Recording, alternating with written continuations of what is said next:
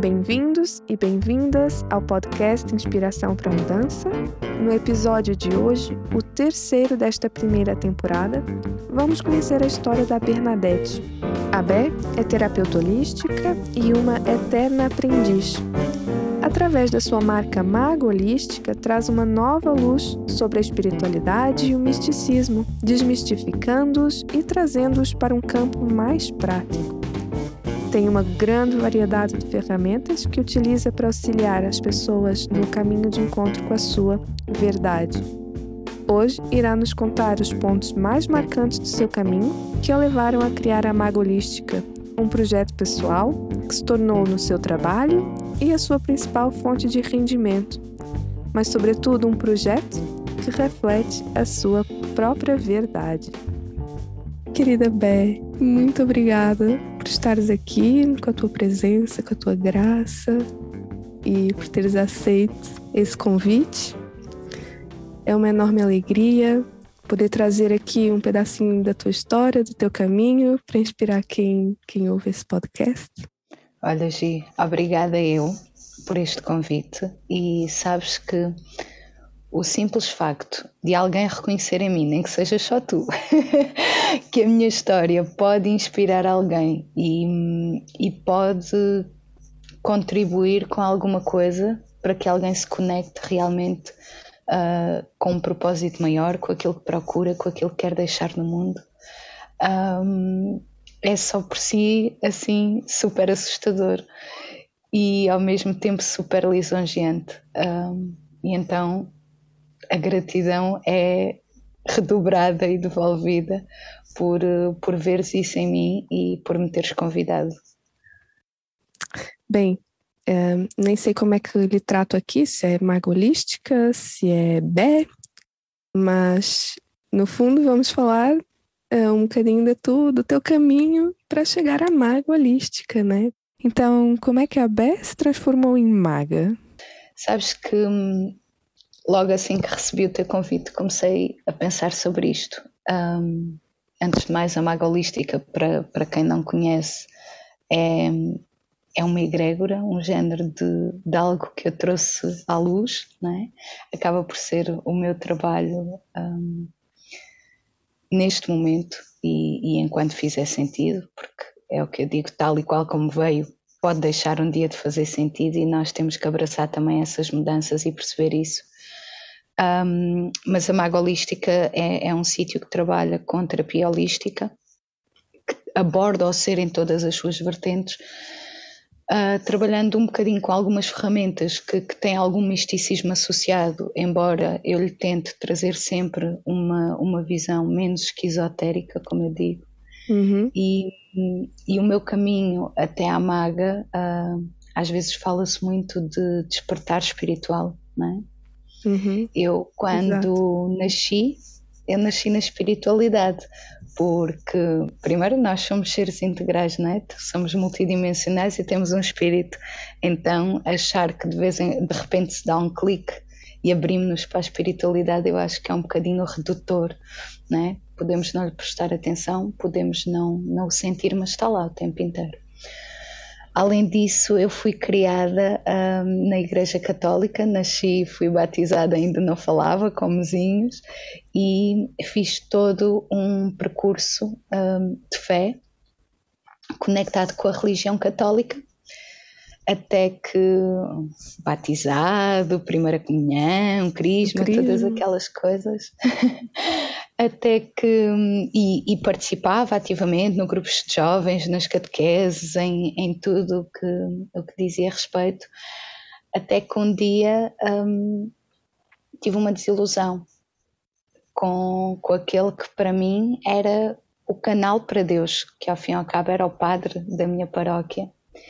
E hum, num ato humano, não é? porque ele é um homem, uh, mas eu sendo um homem que abdica dos prazeres terrenos e tudo aquilo que nós temos um bocadinho tendência em deusificar, eu na altura adolescente, ou seja, na, contudo eh, o nosso espírito mais, mais rebelde, mais à flor da pele, um, aquele ato uh, foi uma enorme desilusão.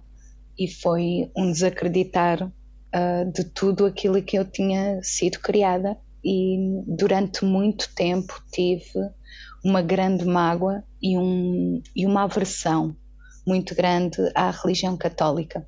Eu hoje compreendo que isso fez parte, porque hum, foi com base nisso que eu puxei o fio de uma frase que encontrei numa das minhas viagens que, hum, que dizia: Vocês chamam-lhe Mãe Natureza, nós uhum. chamamos-lhe deuses.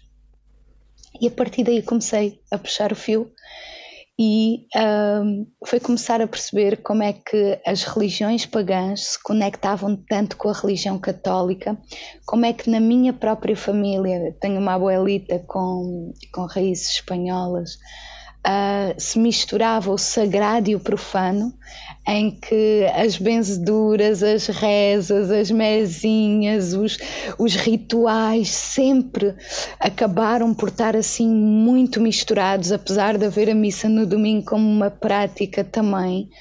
Um, e foi perceber que se calhar a minha visão até ali tinha sido muito redutora, não é? Uhum. E então embarquei pelo caminho da aprendiz, que é um caminho que ainda hoje trago, com uma mochila cheia de aprendizagens e cheia de coisas que exploro. Um, e por aí foi seguindo astrologia, tarot, meditação, numerologia, porque eu tinha esta necessidade de eu sabia, eu, eu, sentia, eu tinha nascido ali, né, num sítio que era mais do que a matéria, em que havia hum, uma conexão com uma fé, havia um propósito, havia uma essência, e essa essência era sempre boa, e independentemente da, da corrente, isso está sempre lá, há sempre uma, uma essência positiva, há sempre um propósito uh, nas, nos castigos divinos, não é? Um, e, e então eu tinha, sempre tive esta necessidade e as coisas uh, foram, foram nesse campo. No campo mais académico, eu estudei na área da psicossociologia, ou seja, extremamente apaixonada pelo ser humano, pelo seu comportamento em sociedade, uh, por, toda, por toda a parte um, evolutiva e comportamental do ser humano, ou seja, acaba por ser algo que não é separado, porque depois, mais tarde, vem uh, tudo a fazer sentido, né? e é aquela altura em que nós encaixamos as peças. Nesta Mas... área mais académica da psicossociologia é onde eu começo a integrar projetos de, de âmbito internacional em que tive a oportunidade de, de conhecer várias culturas um, no terreno, não como turista uh, mas no terreno, como foi o caso dos índios, como uh, mais culturas europeias e formas de estar na Europa, mas também tive algumas oportunidades de sair da Europa.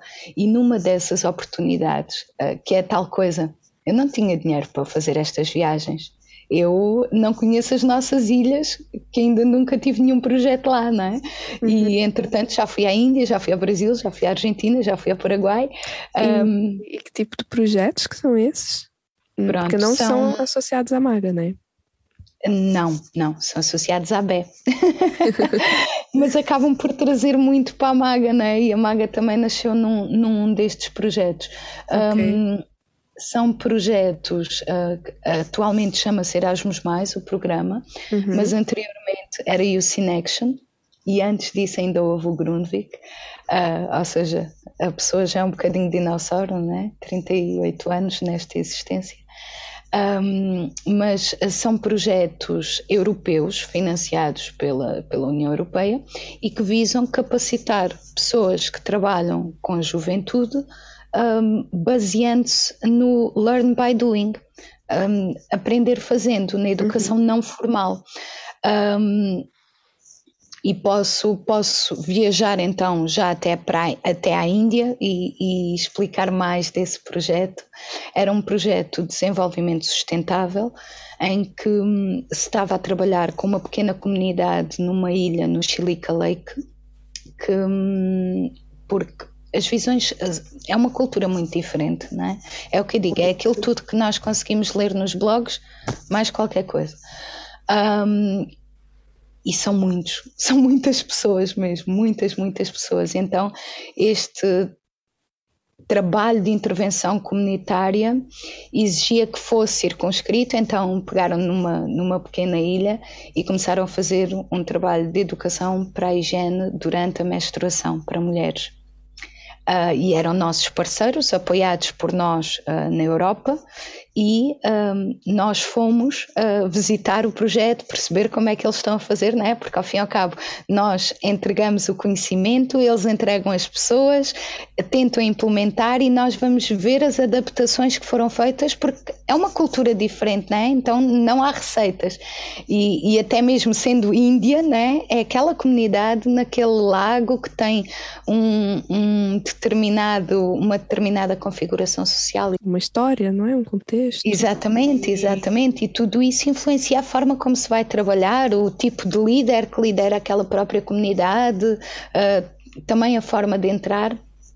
E um dos trabalhos que eram feitos uh, tinha a ver com a educação para, que foi aquele onde eu me liguei mais, educação para a higiene durante a menstruação, porque o lixo é um problema, a menstruação não se fala, né?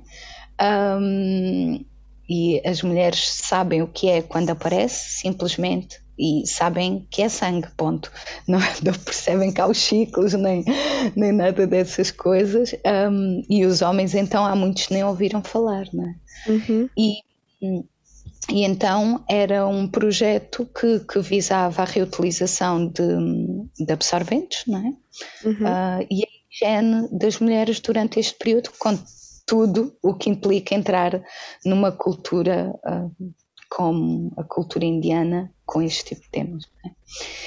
Então lá foi a boa da Bé, super entusiasmada para o outro lado do, do mundo, a achar que, um, que ia ter uma experiência super espiritual, né? ao fim ao cabo é de lá que, que vem tanta coisa que, que nós hoje vamos falar e ouvimos falar e que está achamos nós na moda e que tem séculos, milénios. Um, e, e, lá fui eu, com esta expectativa, a achar que ia para um ashram. e pronto, cheguei lá e efetivamente tive uma experiência espiritual muito profunda, mas muito oposta àquilo que eu achava que ia viver. E hum, fui atingida por um ciclone isto foi no início de 2009, intensidade 4 em 5, o mais forte dos últimos 40 anos, completamente fora de época, uh, e eu estive no epicentro deste ciclone. Um, hoje, Estou toda arrepiada. Eu hoje tenho um sorriso na cara quando falo deste ciclone, um, mas eventualmente a par e passo do nascimento do meu filho deve ter sido das coisas mais intensas que eu vivi até hoje e mais transformadoras. Porque é tu não saberes quer dizer, a gente também não sabe o que é que vai acontecer daqui a meia hora, daqui a 10 minutos mas ali hum, a incerteza é uma constante visível e sentível. Isto não existe, mas é uma, uma incerteza que se pode uhum. sentir. Um, e lá estava eu, duas horas, no centro do ciclone. Primeiro entramos no ciclone e, e é incrível como é que o momento da tormenta te leva para a ação, não é? E te leva para para estares a organizar coisas, para estares a fazer coisas, para resolveres, para teres que resolver. E, Embora eu já tivesse algumas práticas espirituais, eu acho que aquela foi a primeira vez na minha vida que eu meditei, porque a todo segundo eu tinha que me chamar para aqui agora. Porque se eu pensasse no meu filho de dois anos, que eu não sabia se voltava a ver, se eu pensasse no incêndio que tinha acabado de, que estava a acontecer ali. Se eu pensasse no vidro que tinha acabado de estourar, se eu pensasse na água que estava a entrar, se eu pensasse em tudo isso, eu acho que tinha mentalmente colapsado. Então, eu tive que fazer um exercício muito profundo de me chamar a mim. Ok, o vidro rebentou, mas está tudo bem. Ok, o incêndio está a acontecer, mas está tudo bem. Ok, está a entrar água e o hotel está inundado até o terceiro piso, mas tu estás bem.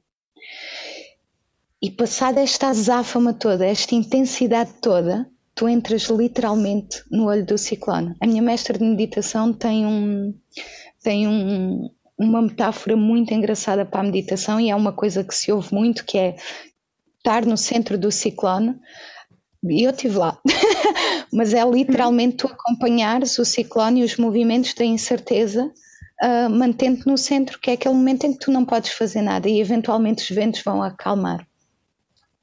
Então entramos no centro do ciclone e foram duas horas para o olho nos atravessar. Uh, o ciclone era jeitoso, era grandão. E Uau. nessas duas horas eu morri e renasci uma dúzia de vezes. eu lembro-me de. A minha menstruação desceu, a minha lua desceu, um, completamente inesperado, uh, porque uhum. eu era muito certinha e desceu. E o que é que eu tinha? Eu, a europeia que usava absorventes e tampões, tinha trapinhos ah. com que ensinava a fazer pensinhos que ainda nem sequer estavam feitinhos e, e tive que utilizar o que tinha. E acho que isso me conectou com uma parte minha mais ancestral, sabes? Mais. menos cheia de, de folclore, mais essência, menos tudo o que está por fora, tudo o que vamos construindo, tudo o que nos dizem que é certo que é errado. Porque naquele momento era eu a cuidar de mim, como podia, com o que tinha. E perante o vácuo, deitei-me no chão e enraizei pela primeira vez, realmente, e ouvi uma voz, não da maneira esquizotérica, mas é uhum. é aquela voz que nos manda ir comer chocolate à meia da noite, é exatamente a mesma, uhum. que nós não sabemos se é grave, se é aguda, mas que nos diz chocolate. É a mesma voz. E essa voz perguntou-me se eu era verdade. E é lixado é lixado receber esta pergunta num momento de extrema vulnerabilidade em que tu já não sabes nada e em que estás completamente despida e receber esta pergunta e teres com toda humildade dizeres que não, que não és verdade e sentires que não és verdade e que hum, andaste, sei lá, a fazer o quê? Um, e tudo o que hoje me faz sentido naquela altura não fazia. E eu, a única coisa que pedi não foi a oportunidade de voltar a ver o meu filho, não foi a oportunidade de voltar sem salvo, foi a oportunidade de poder ser verdade. E que, mesmo sem saber o caminho, que estava disponível para abraçar, fosse qual fosse o caminho, para calçar os sapatos que precisasse de calçar, para subir a montanha que precisasse de subir, que eu estava lá. Porque eu queria ser essa verdade, porque a dor que eu senti no momento em que tive que assumir para mim mesma que não era verdade foi pior do que qualquer uma das dores que eu, que eu tive até hoje. E atenção, que tive um parto natural. uh, e depois foi voltar. E e foi ver o mundo que eu tinha construído aqui, ter tido a oportunidade de voltar. Depois ainda houve outras peripécias que o avião foi desviado porque abriram fogo no espaço aéreo que nós íamos sobrevoar. Ainda foi uma viagem bonita e mais uma vez aquela noção, olha, pode tudo acabar aqui. E o que é que tu andaste a fazer? Um, e quando volto foi assistir literalmente ao ruir do meu mundo. A minha família, uh, eu na altura já era mãe solteira, já estava sozinha com o Mateus, mas tinha uma pessoa, foi essa pessoa desamparar-me completamente, tipo a pessoa em que eu tinha confiado. Foi uma crise familiar com os meus pais, foi o meu trabalho, foi assim tudo. E eu, ok, isto é para eu me conectar com a minha verdade. E mais uma vez, eu não sabia para onde é que ia. E e depois apareceu o curso Theta Healing. Eu já, já tinha estudado astrologia, já estudava tarot. O Theta Healing foi, e lembro-me muito bem que nesta altura eu tirava a minha carta e a minha carta era sempre sempre, sempre a carta da torre. E é uma carta que é muito temida e que eu um, sempre nas minhas sessões tento dar a outra visão, porque a, a torre é, é, representa a torre de Babel, não é? que foi eh, foi construída isto em jeito mitológico e, e metafórico, foi construída à, à irreverência de Deus e que acaba por não ter estrutura para a envergadura que tinha. E as pessoas que a construíam, construíram como falavam línguas diferentes e não se entendiam, acabaram por não conseguir construir uma coisa realmente sólida, então tudo aquilo acaba por desabar. E, e é muito isto, era, eu tinha a noção que tudo o que estava a cair por terra era para construir fundações, porque é a torre que... que eu tinha construído era uma torre de Babel. E, e como é que tiveste a lidar com tudo isso naquele momento? Na prática, como é que foi lidar com essa estrutura? Foi entrar no ciclone para entrar no ciclone. Foi exatamente a mesma coisa. Estava tudo a ruir, mas eu só tinha que dizer: Eu estou bem. Aqui agora eu estou bem. O meu filho, aquele valor super importante e que nos ancora tanto, e, e nós sabemos, nós acima de tudo, e nós temos que estar bem, mas é difícil, não é? Quando se tem filhos e nós sabermos que eles não estão bem. Um, eu e o meu filho estamos bem. A minha mãe ou o meu pai podem ter passado por isto, mas eles estão bem. Uh, e então foi como a entrada do ciclone. Aquilo, na verdade, foi uma preparação para o que vinha, que foi chamar-me aqui agora e dizer: Eu estou bem, eu estou bem. O que é que vem a seguir? Eu quero ser verdade. Por isso, mostra-me, mostra-me. E bater no peito e dizer: Tipo, eu sou capaz de aceitar isto, porque nós muitas das vezes pedimos os sinais e os sinais estão lá e, e é, só falta o luminoso, papá, papá, papá, e a gente não aceita, a gente não aceita e estamos em constante negação. Então, Ignoramos então, foi... completamente, não é nada comigo. Sim, ah, mas porquê é que será que isto não resulta? Porquê é que, ai, agora avariou-se não sei o quê e, ah pá, se calhar está a fazer sentido, não, não é mais do que mensagem para para olhares faz sentido e se conecta realmente com essa verdade que procuras. Um, um ponto de viragem de chaves foi, foi o curso Theta Healing que fiz, em que te mete como co-criador da tua realidade. Realmente. E, e como co-criador e também com a infinita possibilidade de criares aquilo que queres para a tua vida. Bem, e precisas. Pode explicar para a gente um pouquinho o que, que é isso do Teta Healing? um, eu podia dizer que o Teta Healing é um, um método terapêutico, mas não é. O Teta Healing é uma forma de vida, é uma forma de estar na vida em que tu te aceitas e te assumes como responsável por tudo aquilo que, que existe à tua volta, por tudo aquilo que co-crias sendo que a nossa primeira escolha, obviamente, é a nossa família, com tudo o que ela vem. E só começar aí, né? Nós dizemos, ok, então tudo é vibração, não é? E eu vibrava numa determinada frequência que foi necessário escolher aquela família, nascer naquele contexto, uh, nascer com aquele signo, com aquele ascendente, com aquela lua, porque isto são ferramentas, não é? Tudo isto neste, neste cosmos e nesta dimensão maior.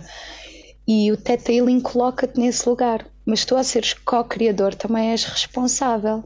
Uhum, com certeza. E és responsável porquê? Uh, tu não, cria, tu não co-crias uma, uma família eventualmente que te venha a abandonar porque tu co-criaste o abandono, mas tu és responsável por perceber como é que esse abandono te serviu para a tua evolução, como é que esse abandono te serviu.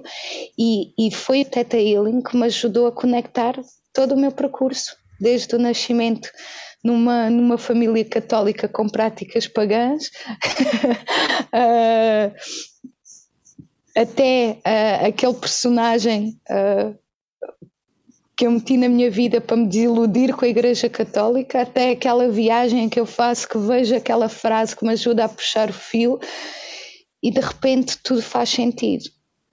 E eu, que sempre andei na astrologia, no tarot, muito com o meu lado questionador, o meu lado de eterna sábia, começo a perceber que essas ferramentas estavam muito mais conectadas com a minha verdade e com aquilo que eu sou do que muitas outras coisas que eu meti à volta, muito outro folclore, né? do qual me adornei. Um, nessa altura, tu usavas tudo isso de forma pessoal, como forma de autoconhecimento? Usava... Ou já tinhas essa prática profissional? Não, não, não, não, não. Um, muito, muito para mim, muito num núcleo restrito de amigos. E era muito engraçado, era muito engraçado, porque quando alguém precisava de alguma coisa, vinham-me perguntar se eu sabia algum ritual ou alguma mesinha ou vinham-me pedir um conselho, vinham-me pedir uma orientação.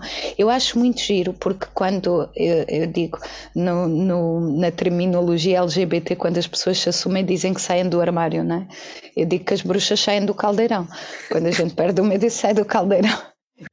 Mas quando eu saio do caldeirão, uh, não surpreendi ninguém, como a maioria de, de, das pessoas da comunidade LGBT, quando sai do armário também já toda a gente sabe, né? Uhum. Uh, e aqui foi igual, eu não, não surpreendi ninguém por, por de repente começar a, a ler tarot de forma profissional ou começar a olhar para os mapas. Aliás, as pessoas já me pediam mapas, os mapas acho que era daquelas coisas que, que, que mais me diziam, ah, eu tenho ascendente, não sei o que, o que é que isto significa. Ah, eu não me identifico nada com o meu signo Ah, eu, um, ou seja, as pessoas já viam em mim uma verdade que eu não via e da qual fugia. E, e eu que achava que isto era um passatempo, uh, é quando me assumo com toda a minha verdade que, que se dá o clique, sabes? Que, que passa a fazer sentido e passa a ser uma forma de viver e não só uma forma de estar, né? Aquilo que garante uhum. um, a parte mais material da nossa, da nossa existência. Uhum. E, e, é aqui que tudo, tudo, tudo, tudo faz sentido. Tu, tu tens uma, uma frase no teu antigo site muito gira que reflete isso, não é? Que é: tu podes fugir, mas não podes te esconder. A vida acaba encontrando sempre uma forma de chegar até nós, não é? É, é. É mesmo isso. Podes fugir, de, mas não te podes esconder. E demonstrar aquilo que precisamos fazer. Né? Para ser um ser integral, um ser holístico, não é? Sim, sim, sim. E abraçar todas as tuas existências, não é? Porque nós não somos só a matéria. O que é que, o que, é que me define a mim que consigo falar e mexer-me de alguém que acabou de morrer? O que é que, o que, é que distingue? O que é que há ali que, que, que a quantidade de sangue está lá, o oxigênio. Porquê é que deixou de circular? Porquê é que há aqui qualquer coisa que anima este corpo, não é? E, e é, é bonito olhar para isso. Mas sabes que eu também acredito que tu te podes esconder, nem que seja no último dia da tua vida, aí acabou o jogo. Esconder elas, encontrei-te, tchau. Foste apanhada, reset, vamos ter outra oportunidade. Mas eu acho que é nesta tentativa de esconder que nós vamos metendo camadas e camadas e camadas em cima de nós e que nos causam sofrimento. E que nos causam, na verdade, muito sofrimento, porque eu tenho uma ferida no ombro em que meti um casaco uma camisola interior e um cascol e um. E entretanto, quando alguém me toca no ombro que não vê a ferida, eu vou dizer: epá, tu magoaste-me, tu tocaste-me de forma má. Não, a ferida é minha, estava lá. Eu é que andei a tentar esconder estas coisas. Uhum. E, e, eu acredito que muito do sofrimento das pessoas e de, do sentimento de incompreensão e de vitimismo uh, vem muito disto, de todas estas tentativas de nos escondermos. E é por isso que o processo de cura estará inevitavelmente associado à dor? Quanto tempo é que temos de podcast?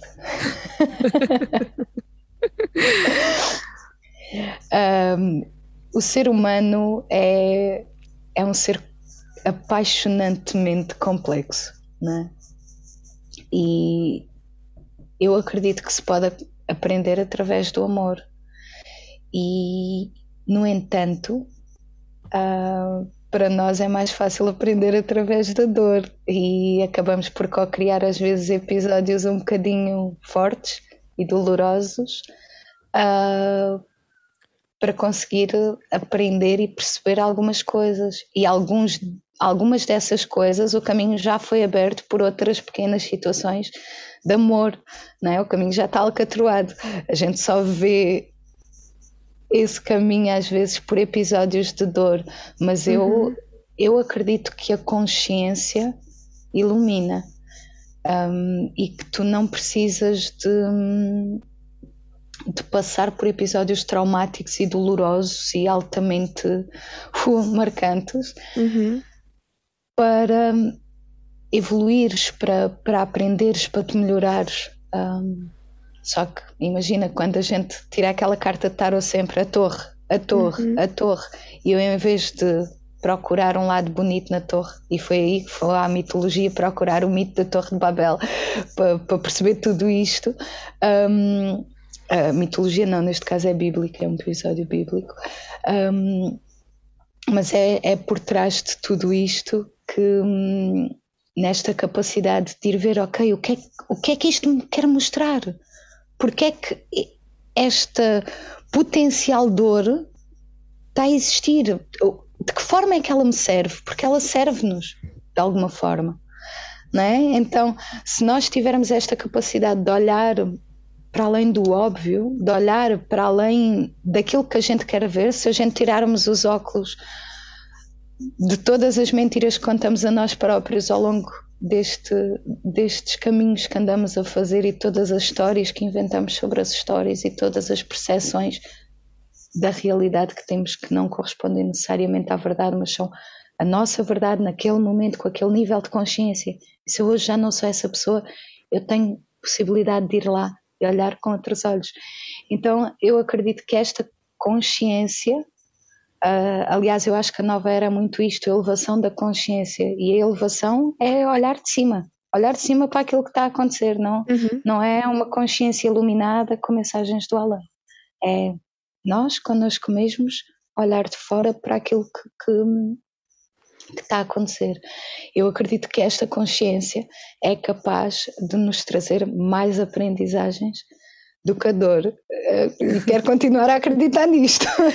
Sim, eu trouxe, eu trouxe isso porque temos muito essa tendência a perceber episódios de evolução através da dor, temos muito essa tendência a apenas uh, atendermos ao nosso corpo, não é? Através da dor, através de um, um sinal de alerta, não é? Sim, normalmente é, é num, em grandes rupturas, em perdas, em, em, episódios trágicos que se dá aqui a grande transformação. Um, eu posso dizer, Gi, que nos últimos anos e desde que comecei a ter uma consciência diferente do que está à volta.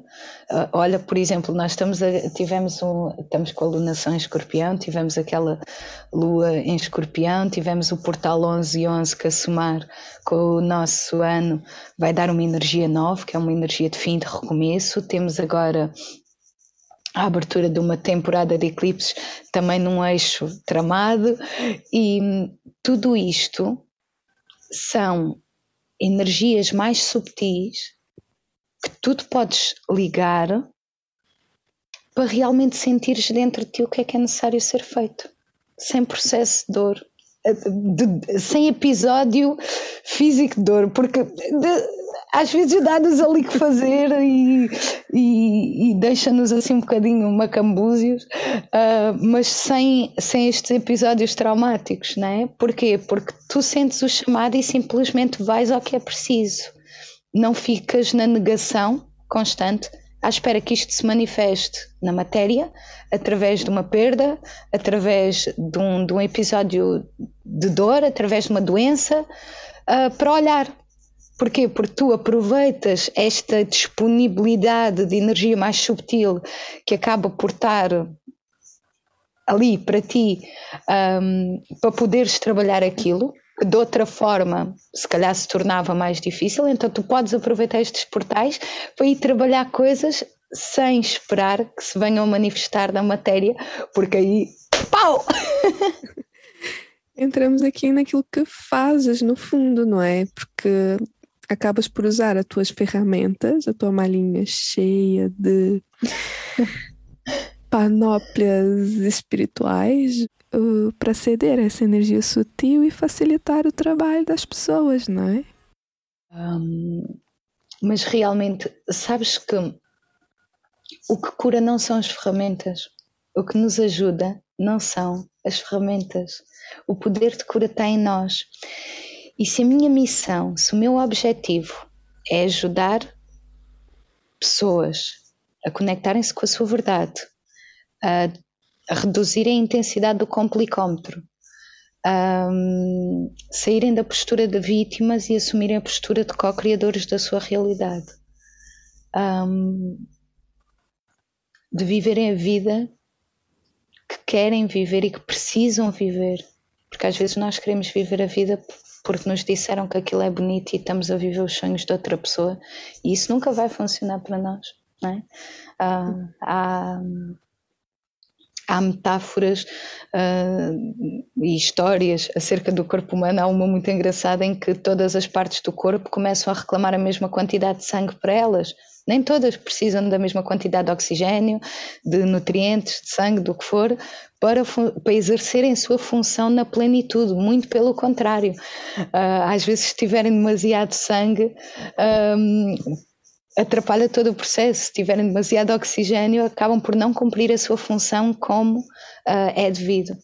Um, mas voltando aqui às ferramentas, o meu, o meu objetivo, eu trabalho para o objetivo. E a ferramenta,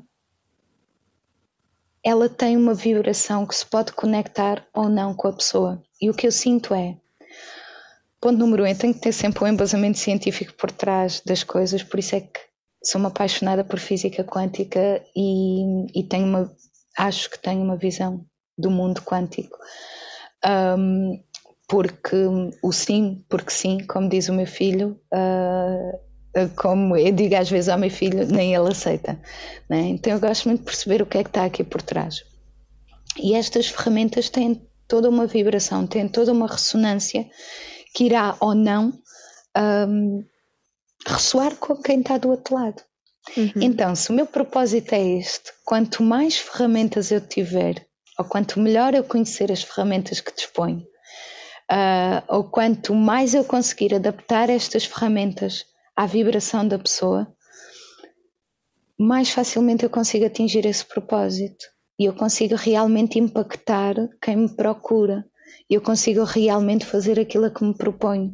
E não ser mais uma consulta de tarot meramente divinatória, mas uma consulta que ajuda a antever tendências, que ajuda a perceber padrões, que ajuda a a curar coisas, não é uma mesa radiónica com um efeito Benuron que vai acalmar a sintomatologia de uma realidade desequilibrada num determinado período de tempo, mas é uma mesa radiónica que te ajuda a criar espaço para tu fazeres intervenções, correções e melhorias na tua vida que levem realmente a esse fim. Uh, não é uma meditação guiada, conduzida por um jardim florido com flores que tu nunca sequer viste, mas se calhar é uma meditação em que vais acompanhada até um jardim onde se calhar há muitas flores secas e que tu tens que podar e que tu tens que replantar e que tu tens que reconfigurar. Então é muito neste propósito que a minha mala se enche uh, ou se tem indo enchendo de, de ferramentas. Uh, e, pá, e depois convenhamos, eu também tenho ascendente em, em, gêmeos, então esta coisa do conhecimento e depois tenho um, um uma grande carga sagitariana também no meu mapa, que também tem muito a ver com esta coisa de, de do conhecimento, do, do, explorar, do saber. Uhum. Então, esta é a ferramenta, esta é uma linha de, de cuidados da maga.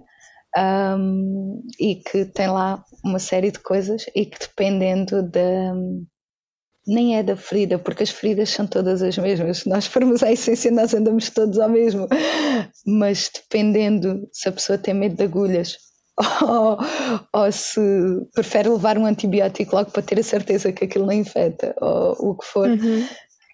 estas ferramentas são, são aplicadas para conseguir melhores resultados e também uma forma de complementariedade, porque se estamos a falar num âmbito holístico, quanto mais uh, corpos nós conseguirmos tratar, quanto mais um, ambivalentes conseguirmos ser, um, eu acho que melhor será o impacto e o resultado. Sabes que uma das coisas engraçadas, quando eu comecei um, mais a trabalhar a maga, eu trabalhei muito, muito, muito, muito, muito, muito, muito os meus chakras superiores, os meus centros energéticos superiores. E recentemente, e depois comecei a ter necessidade da fundamentação científica por trás, de procurar a base, de procurar um, estudos sobre aquilo, de procurar evidências que. E recentemente encontrei uma coisa, uh, um, um estudo que foi feito, uma publicação, em torno de pessoas que trabalham os chakras superiores e que têm tendência a problemas e patologias psicológicas. A nossa, o nosso primeiro compromisso é viver na matéria, não é? Então é importante, mas nós não somos só matéria, então é importante manter esta coerência. E então é um bocadinho um, também neste alinhamento integral quer da matéria, quer do, da parte mais subtil, que estas ferramentas todas trabalham, não é? E é muito bonito isso, né? Porque esse alinhamento integral também trouxe essa evolução como ser integral. Porque aquilo que fazias como uh, pessoal, a linha foi ficando tão tênue que hoje é a tua profissão, não é? é, não, não, há mais vida profissional ou vida pessoal, tudo acaba por se ir integrando, não é? Sim, sim. Sabes aquilo que tu me dizias um, no início, trato por ou trato por maga. É um bocadinho indiferente porque eu sou a maga e a maga sou eu. Um, se bem que eu já sonhei com uma maga um, maior, com mais maganas dentro da maga. Um, não BES, mas outras uh, lá dentro. E eu outro dia também pensava uma coisa que é se eu trabalhasse o número de horas que trabalho para a maga por conta do trem, eu tinha colapsado já. Porque hum, eu estou o tempo inteiro conectada com, com isto. Eu os livros que compro têm todos a ver com, com aquilo que trabalho, uh, os programas de, de, televisão que assisto, filmes, documentários, etc. Está tudo conectado com o trabalho. Claro. Na, nas vivências do dia a dia, procuro sempre este outro lado. Ou seja, eu não tenho a maga, eu também sou a maga e, e eu vivo realmente esta magia no meu dia a dia, eu vivo esta consciência como de uma forma prática. Eu, eu tenho, tenho alguns, algumas situações uh, caricatas, que é o hashtag é para isto que eu medito. Adoro. Uh, que é, é um hashtag que eu uso em situações, um, aquelas situações que nos tiram do nosso centro.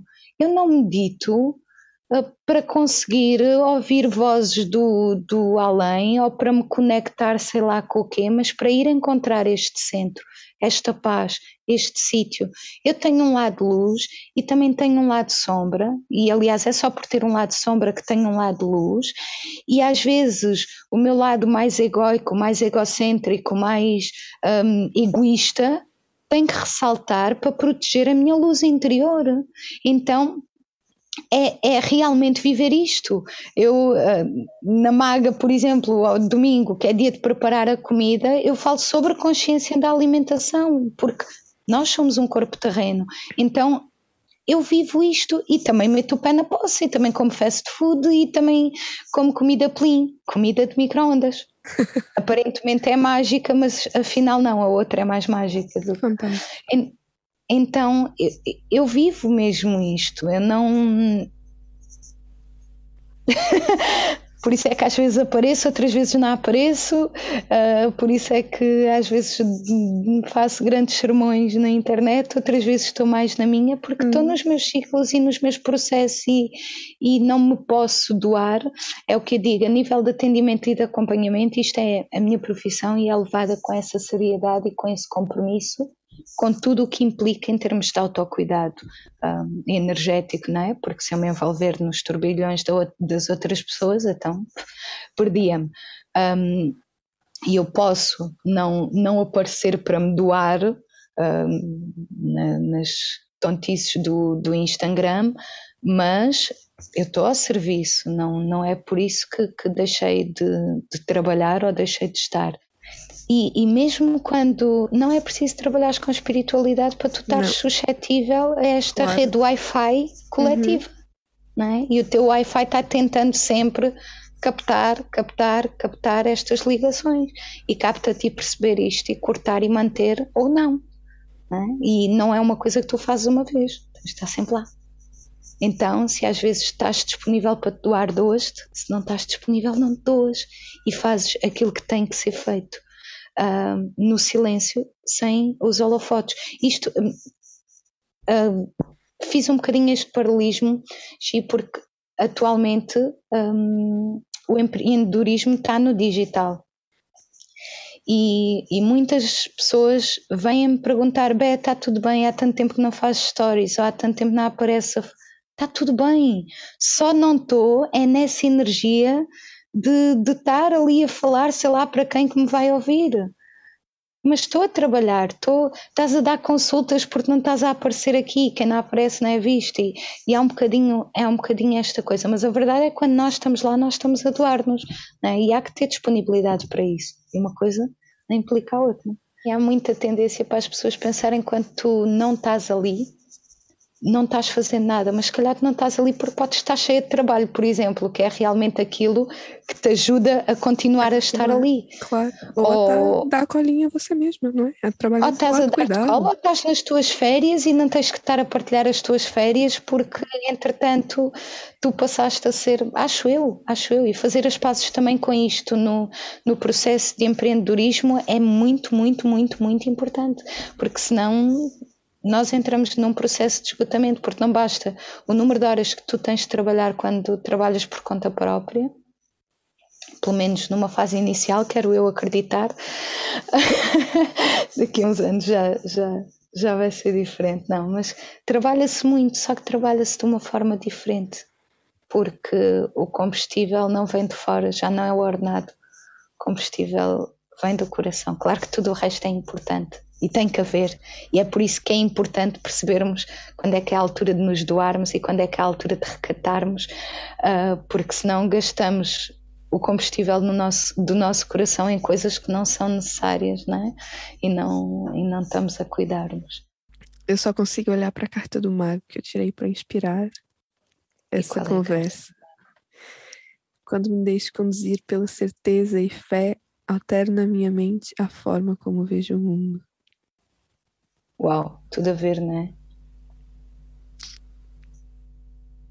Tudo a ver. Sabes que é engraçado porque eu pari esse oráculo, mas ele surpreende-me. É como os filhos, a gente não sabe o que é que vai sair dali. E aparentemente as cartinhas estão todas feitas.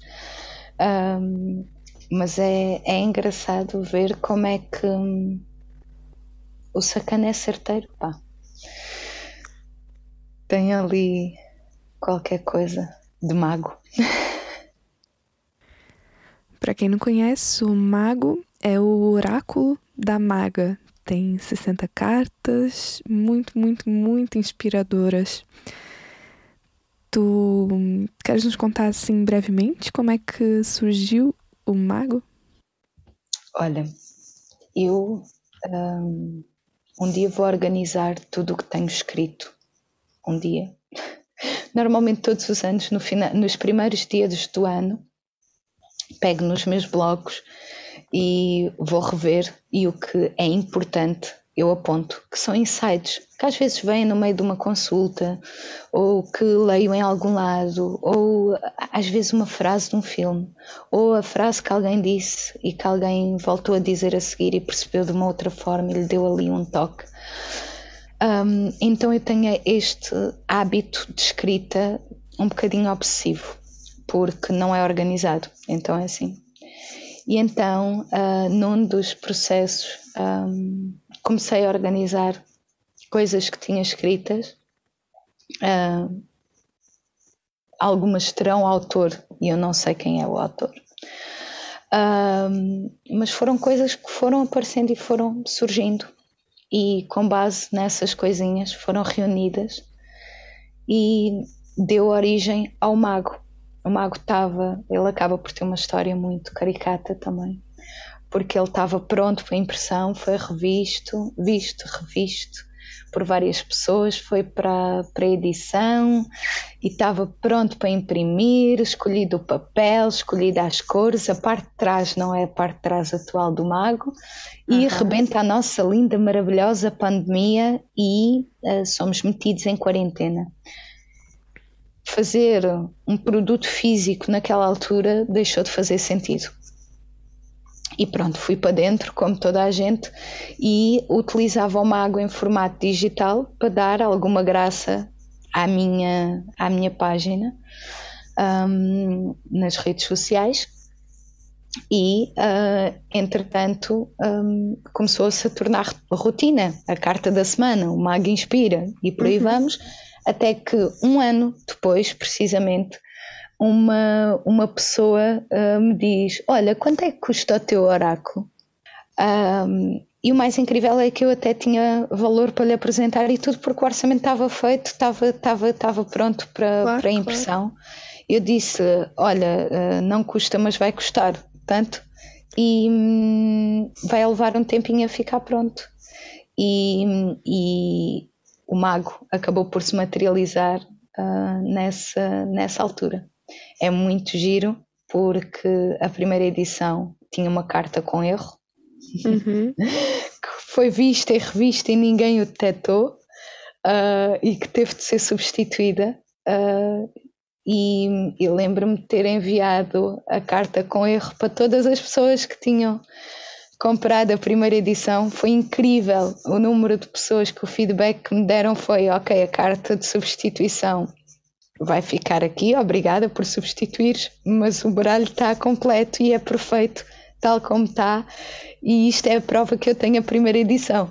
E é, é super lisonjeante ver como é que às vezes os teus erros um, se encaixam, não é? Mais uma lição. E eu lembro-me de enviar a carta com o erro para substituir. Não disse nada às pessoas, enviei a carta por correio para as moradas que tinha um, que tinha dos envios, né? Uhum. E, e mandava uma nota a dizer que os erros podem sempre ser corrigidos e que nós temos sempre a oportunidade de voltar a fazer de uma maneira diferente. Ok, não foi na primeira edição, foi a edição 1.1, uh, ah, mas nós temos esta oportunidade de corrigir os nossos erros, não é? E é e às vezes as coisas, mesmo com erros, mesmo sem serem perfeitinhas, são magníficas e são únicas por essas imperfeições. E aprender a apreciá-las assim é, é grandioso. O mago a ser mago e a trazer uh, aqui aprendizagens no, no, próprio, no próprio processo de, de edição e de, e de concepção e de materialização. Não é? é um baralho incrível, muito positivo. Eu adoro o meu mago. Eu acho que é um oráculo que tem sido muito, muito, muito acarinhado e muito, muito, muito bem recebido um, por quem o tem. E depois é um oráculo muito claro, em que tu não tens que ir depois ao livrinho procurar o significado. Uhum. Um, eu sinto, houve, houve alguém que de, das primeiras pessoas que recebeu o oráculo que me disse, olha, eu vejo como um, um, um género de cupido certeiro que aponta a flecha ali diretamente ao ponto onde ela tem que ir. E às vezes dói, mas ele tem um ar tão angelical, tão, tão subtil, que tu não tens como ficar agarreada com ele ou chatear-te com ele, porque ele foi exatamente onde tu tinhas que ver, onde tu tinhas que tocar, onde tu tinhas que pensar, onde tu tinhas que parar uh, para olhar. É isso, ele é muito leve, traz muita alegria, tem, traz muita cor. Como sim, tu, né, Bé? Acho que sim. Acho que sim. Eu sou naturalmente bem disposta e, hum, embora vista muito preto, nem, acho que a minha presença tem cor. um, nesse, nesse sentido mais subtil. Uh, e tento ver, ver sempre as coisas menos boas de uma forma mais leve e mais feliz e mais alegre. Nem sempre é fácil, nem sempre consigo, mas estamos cá para emendar os nossos erros e para tentar fazer melhor, não é? Bem, sempre com a sua humildade e com a sua imensa sabedoria. Vamos chegando aqui ao fim da nossa deliciosa conversa e abro-te aqui para fazeres alguma partilha que, que sintas que venha do coração. Olha, uma gratidão imensa por ti, por mim, por todas as pessoas que eventualmente possam ouvir isto, por as que possam abandonar a meio e nem sequer ouvir isto, um, mas por serem e por estarem, por sermos e por estarmos, por seres e por estares. E, e é mesmo aquela coisa que, que enche tanto o coração que quase que dói, sabes? De, de dilatado e de, e de grande que é e que acredita em magia, porque existe. E, e, o universo tem infinitas capacidades de nos surpreender. Se há anos atrás me contassem que eu ia estar num podcast a falar daquilo que faço de uma forma tão descompro... Primeiro que ia estar a fazer isto a fazer, se calhar já tinha ali umas pistas, mas pronto, mas de uma forma tão tão leve, sem ser esquizotérico, que é outro termo que eu utilizo, eu diria que era impossível. E a verdade é que o universo tem essa capacidade infinita de nos surpreender. E acreditar em magia é meio caminho andado para que isso aconteça. E poder bater no peito e dizer: Mostra-me, mostra-me o que é que tens para mim.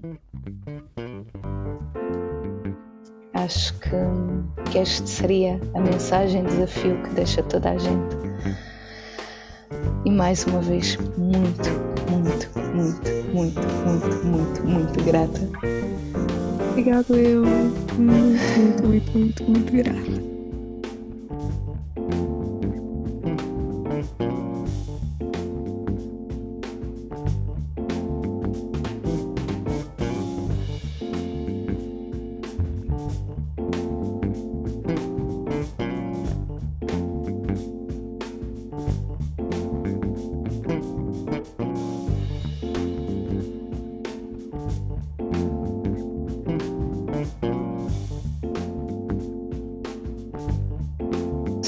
Sou a primeira pessoa a chorar no teu podcast, não é?